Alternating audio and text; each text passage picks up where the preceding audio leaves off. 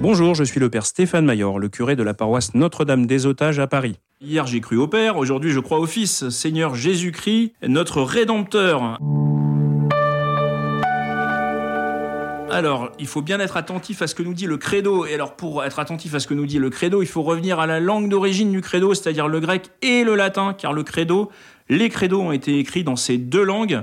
Et dans ces deux langues, on ne dit pas je crois au Père ou au Fils ou au Saint-Esprit, on dit je crois dans le Père, dans le Fils, dans le Saint-Esprit.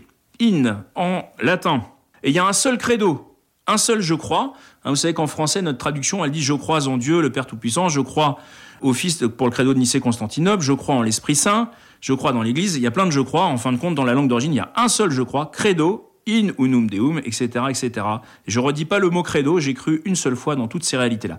Je crois dans le Père, dans le Fils et dans le Saint-Esprit. Ça veut dire que la foi est ce qu'on appelle dans la théologie une vertu théologale, hein. c'est-à-dire c'est une vertu qui vient de Dieu et qu'on puise en Dieu. Je ne décide pas d'avoir la foi comme ça, je reçois cette foi dans la mesure où je suis en Dieu, où je demeure en Dieu, c'est lui-même qui me donne la foi. Et donc être en Dieu, ça veut dire que Dieu va me faire rentrer en lui.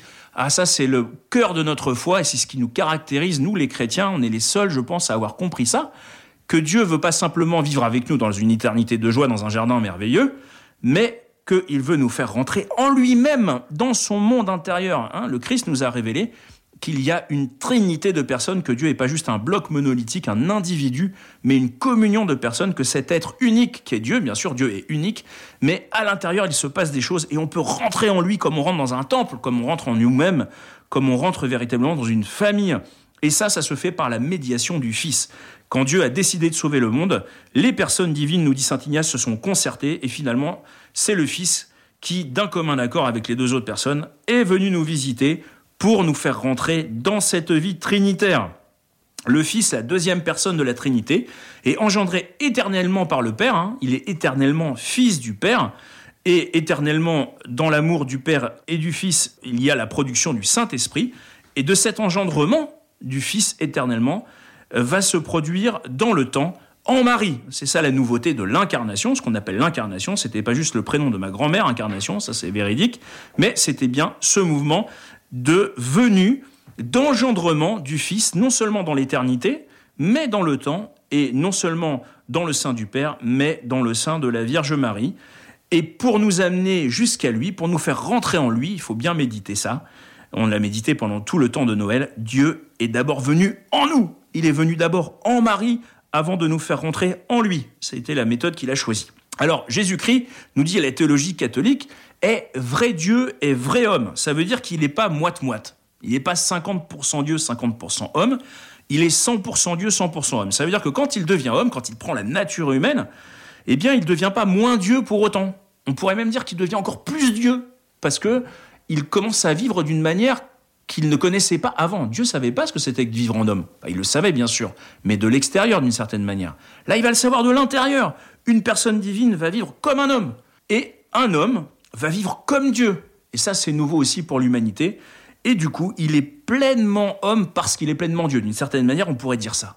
Il est pleinement homme parce qu'il est pleinement Dieu. Il y a seulement Dieu qui peut vivre vraiment comme un homme véritable et comme un homme vraiment vivant. Ah Saint Jean nous dit la vie s'est manifestée au début de son, de son épître, sa première épître.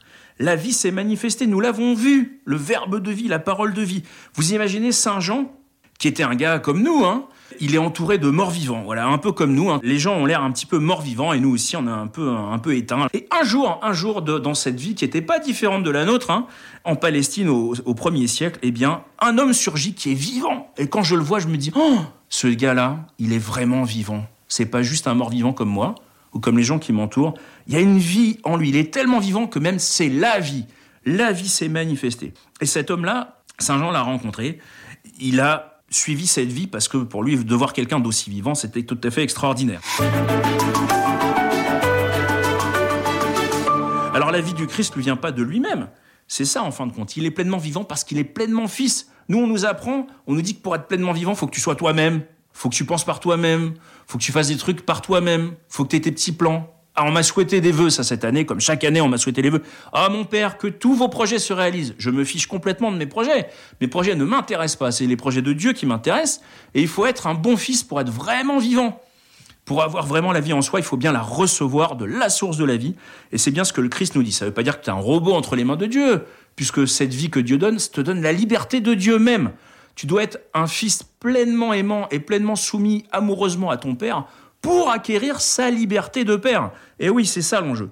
Alors donc pour nous, il faut être pleinement vivant en étant pleinement fils, parce qu'on reçoit notre vie du Père. Être vivant, c'est aussi du coup donner sa vie. On ne peut pas donner sa vie si on n'est pas pleinement vivant, et c'est pourquoi le, credo continue sur la passion. Hein. Crucifié sous Ponce Pilate, il a été enseveli, il est mort, il a été enseveli, on insiste bien, il a été crucifié, il est bien mort, il a bien été enseveli. Ça veut dire qu'il a bien donné sa vie, il est bien bien mort parce qu'il était bien vivant. Il y a seulement quelqu'un de bien vivant qui, sait mourir. Hein, savoir mourir aujourd'hui, c'est difficile parce qu'on sait plus ce que c'est que de vivre. Et donc évidemment, il faut réapprendre à vivre comme fils pour savoir mourir comme un fils. Mourir comme un fils, ça ne veut pas dire donner sa vie pour une grande cause abstraite, ça veut dire mourir par amour, ça veut dire donner toute sa vie, tout son sang, par amour, refuser le mal jusqu'au bout, refuser que la haine rentre dans notre cœur, nous laisser crucifier avec le Christ par amour. Et ça, on ne peut le faire que si on est pleinement vivant. Tu veux vivre pleinement ta vie? Eh bien, reçois ta vie du Père pour que tu puisses vraiment pleinement la donner et être au fond un Père toi aussi. Puisque toi aussi, sur la croix, tu peux donner la vie comme le Christ a donné la vie et est devenu notre Père dans la grâce par sa croix. D'ailleurs, il appelle souvent, dans l'évangile de Jean, je m'y référerai souvent, les disciples ses enfants, mes petits-enfants. Hein. Donc il a aussi une paternité sur nous, le Christ. Et cette vie est tellement donnée, tellement remise entre les mains du Père, que en fin de compte, le Père, bien sûr, comme on l'a dit hier dans notre méditation sur la figure du Père, eh bien, le Père ne peut pas faire autre chose que de redonner cette vie merveilleuse, parce que le, Père, il attend qu'une chose, c'est de redonner ce qu'on lui donne. Plus on lui donne, plus il nous redonne. Et c'est valable, bien sûr, suprêmement pour notre vie. Et c'est pourquoi le Christ est ressuscité, et il est même monté au ciel. Toi aussi, toi aussi, si tu es un fils vraiment plein d'amour pour ton Père, obéissant à ton Père, dans la volonté de ton Père de te donner jusqu'au bout, tu ressusciteras et tu monteras au ciel avec plein de gens derrière toi. C'est ça que le Christ nous promet. Ça, c'est la force missionnaire aussi du disciple. Tu ressuscites, c'est-à-dire que la rencontre avec cette vie du Fils de Dieu fait de toi un ressuscité dès maintenant, alors que tu n'es pas encore mort, et ça te fait monter au ciel. Dès maintenant, en entraînant derrière toi une foule de gens, il faut savoir, et bien sûr, que les gens qui sont vivants, les gens qui sont pleins de l'énergie de Dieu, attirent à eux des, dizaines et des dizaines de personnes et les font monter au ciel. Ils les, ils les sortent de leur quotidien, de leur terre misérable, pour les amener vers l'horizon du ciel. Le Christ ne fait pas que nous montrer cette vie, il nous donne cette vie. Le Christ ne nous dit pas simplement si tu es bien, euh, tu peux faire comme moi, mais en plus il est à nos côtés, en nous sacramentellement par le baptême, et nous sommes vraiment vivants de la vie du Fils de Dieu pour pouvoir ressusciter et amener au ciel tous nos frères qui sont dans la tristesse. Et Dieu sait qu'aujourd'hui, on a besoin de nous montrer le chemin du ciel. À demain pour la force de l'Esprit Saint qui nous donne d'être des fils dans le Fils.